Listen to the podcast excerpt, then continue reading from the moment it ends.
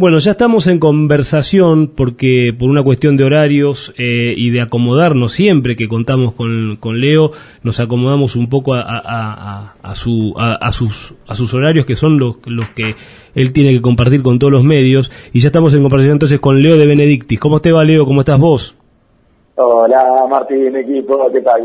¿Cómo están? Qué bueno que nos haya podido recibir esta vez otra vez más, ¿eh? Qué bueno. No, por favor, es un placer, un placer, como siempre.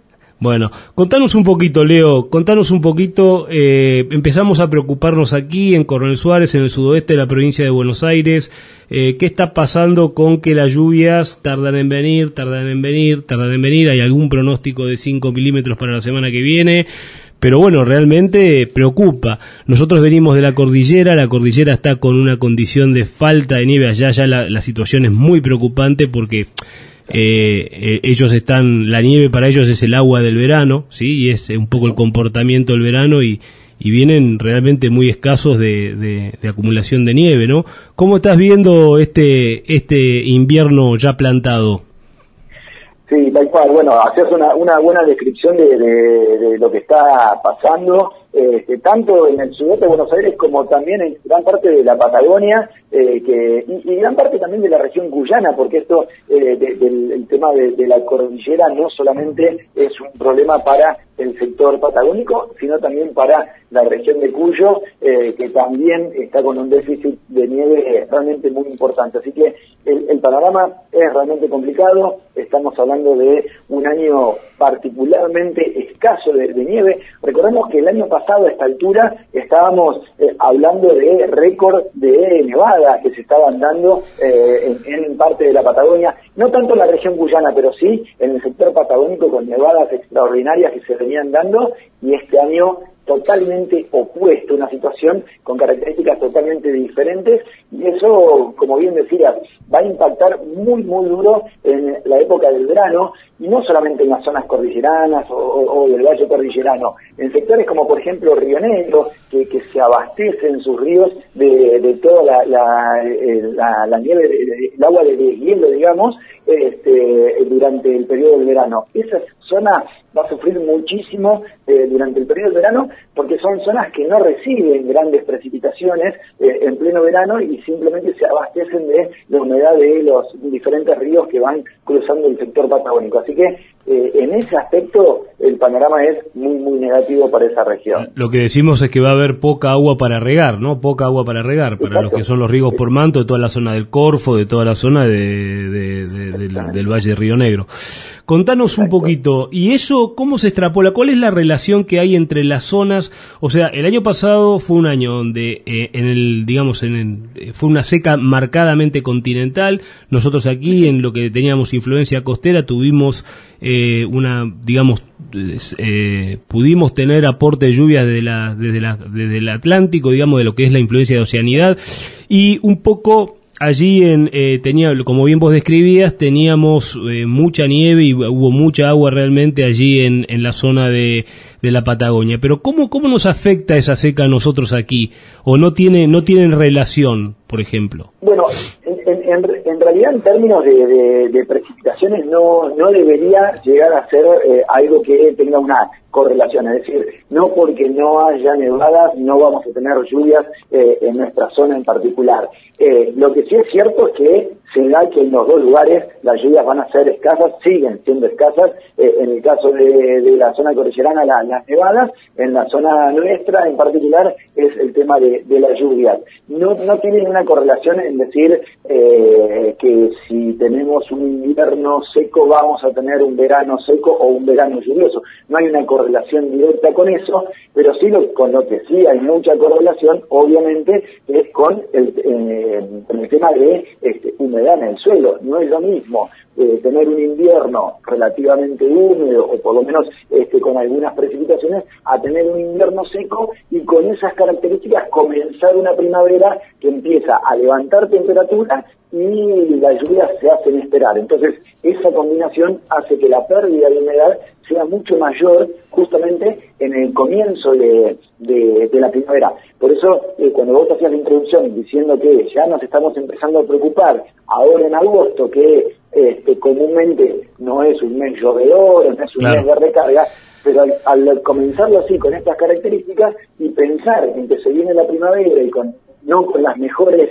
este, con los mejores pronósticos hace que tengamos una pérdida rápida de, de, humedad, la poca humedad que podemos llegar a tener y con las temperaturas ya de septiembre, octubre empiecen a generar una mayor pérdida aún. Claro, exactamente. Eh, eh, nosotros aquí la última precipitación franca que tuvimos fue durante, eh, aquí en la zona del sudeste, fue durante el mes de mayo. Es decir que estamos a 60 días, 70 días visto de esa precipitación. Entonces, como bien vos decís, los ambientes que están sometidos solamente a agricultura, eh, sí, hay humedad en el perfil, hay humedad en el suelo, digamos, hay una humedad todavía resiliente, pero eh, cuidado con lo que es ganadería, ¿no? Nosotros somos una zona muy mixta, ¿sí? Con características muy mixtas. Eh, pero bueno, ¿cómo ves? Entonces, ¿cómo ves la salida de este agosto? Ya sabemos lo que es el mes de agosto. ¿Cómo ves la salida de este agosto? Y pensemos en un septiembre y un octubre, que ahí sí no podemos fallar, ¿no? ¿Cómo lo estás viendo?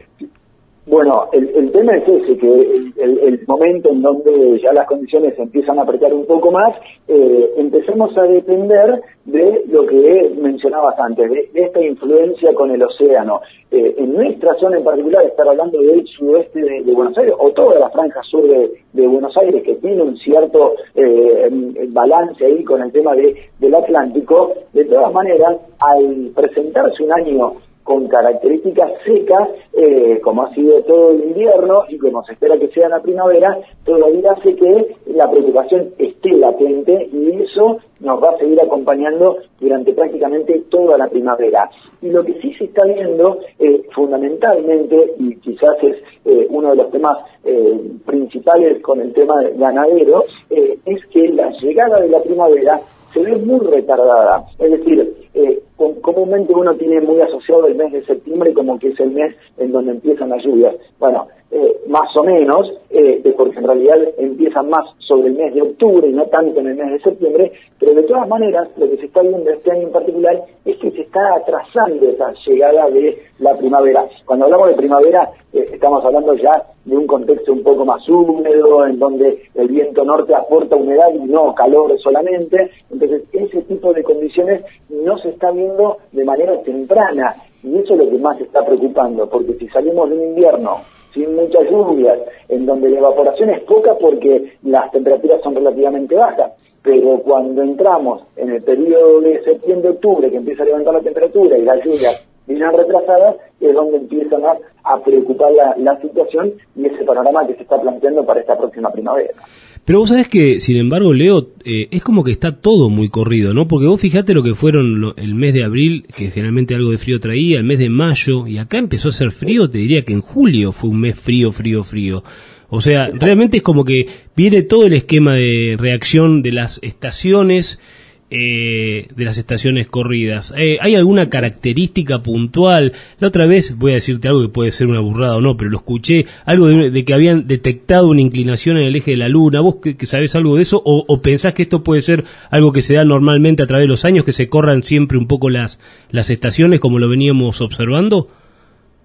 Sí, yo en realidad eh, me inclino más por el tema de, lo que es la variabilidad interanual, es decir, eh, podemos tener un año en donde eh, se acentúe más una situación que otra y, después se puede volver a, recuperar la situación pasada. Yo creo que esto de la, variación entre un año y el otro, bueno, se, empieza a notar de manera muy marcada y sobre todo en los años que son más bien secos, es donde más se nota esto de la variabilidad.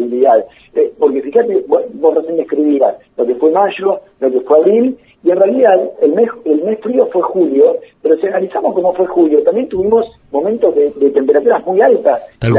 el, el, cierre de la primera quincena eh, fue fue con temperaturas realmente de, primavera. Y ahora en el mes de agosto, que empezamos con valores bajos el, fin de semana, que ahora ya se están recuperando, esta misma semana vamos a tener valores muy altos y, y después vuelve a caer la temperatura. Entonces hay mucha variabilidad y eso comúnmente viene asociado con esto de años más más tirando a secos. Y los eventos de lluvia, como se dan de manera más errática, también generan esto de, mostrar eh, eh, mucha variabilidad. Vamos a notar que eh, quizás hay, alguna semana en particular, no tanto de agosto, pero sí ya de septiembre, vamos a tener un pulso húmedo importante, pero que va a durar solo una semana. Y son esos esos momentos los que eh, eh, nosotros como productores tenemos que tratar de aprovechar, ¿no? E, ese momento de, lluvias que lo vamos a tener muy esporádico a lo largo de, eh, los diferentes meses. Entonces, esos son los momentos críticos que te diría que nos van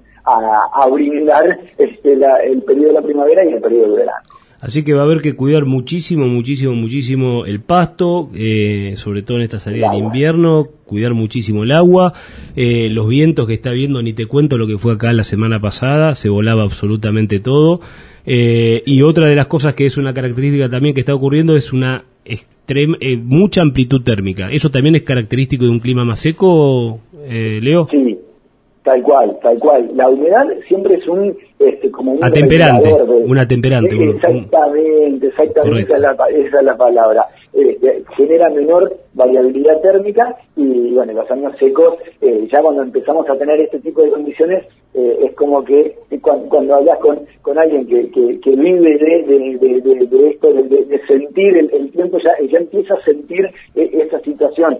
cualquier productor agropecuario que, que, vive este, comúnmente de la naturaleza te dice, mm, esto ya se palpa eh, el tema de la falta de agua justamente por esto de tener mucha amplitud térmica, mucho cambio de temperatura y bueno, este, eso es lo que también después cuando uno le pasa a la parte más de, la parte más científica y de los análisis, en realidad terminan coincidiendo, convergen en prácticamente lo mismo lo que pasa es que uno lo, vive, lo siente y nosotros estamos quizás en una computadora analizando los datos, pero convergemos casi a lo mismo. Correcto. ¿Y cómo está el resto de las zonas del país, eh, Leo? ¿Cómo, cómo, ¿Cómo ves la zona más, más continental, más del centro? ¿Cómo está el norte?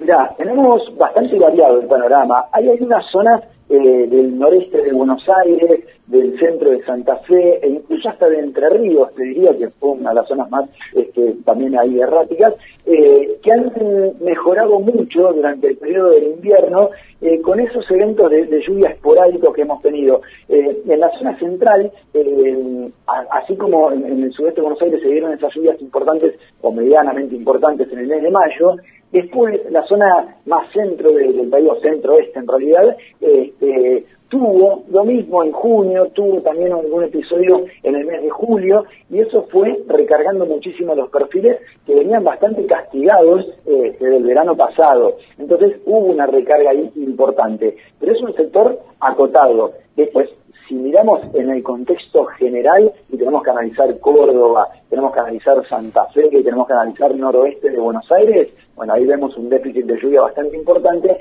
y uno de los aspectos que se destaca es que han, eh, la gran mayoría de, la zona central del país han perdido napa, es decir, han, este, tenido un retroceso en, la altura de las napas, y eso en un año que tiende a, no ser el mejor en cuanto a lluvia, es una gran preocupación para los productores de la zona central, porque justamente muchos hablan de, bueno, que después el cultivo empieza a crecer y después que se cuelgue de la napa. Bueno, eso se hace mucho más difícil en una situación en donde se ve una, eh, una disminución en la altura de, de las napas. Buenísimo, buenísimo. Eh, bueno, ¿y cómo están tus cosas, Leo? ¿Todo bien lo tuyo? ¿Cómo andan las cosas ahí en Buenos Aires? ¿Cómo, cómo notás esta nueva etapa de la pospandemia? Contanos un poquito a nosotros que estamos viviendo aquí en el interior.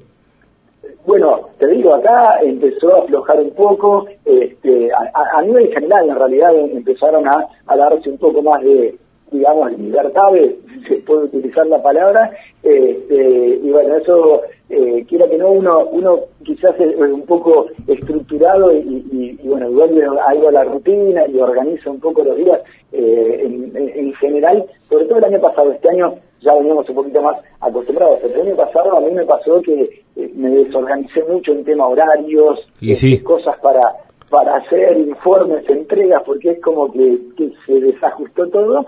Y bueno, y ahora con mucha ansiedad por el tema de volver a, las charlas presenciales, se, fue mucho a la virtualidad y, el tema de las charlas que, es algo que a mí me, me apasiona hacer y el tema de, poder ir y, viajar y estar con, los productores y una charla, eso bueno, el año pasado se perdió, esta primera mitad del año eh, fueron muy poquitas y ahora empiezan a aparecer algunas que, este, bueno, ya de a poco va, va tornándose a la, normalidad, así que espero que eso que, tanto me gusta hacer este, pueda empezar a hacerlo nuevamente. Esperemos que, la, esta nueva variante Delta nos dé un poco de, respiro y poder tenerte aquí en Coronel Suárez, que la gente te quiere conocer eh, personalmente, ya todos te ven todos los días en los diferentes medios eh, y por supuesto por, por este medio también.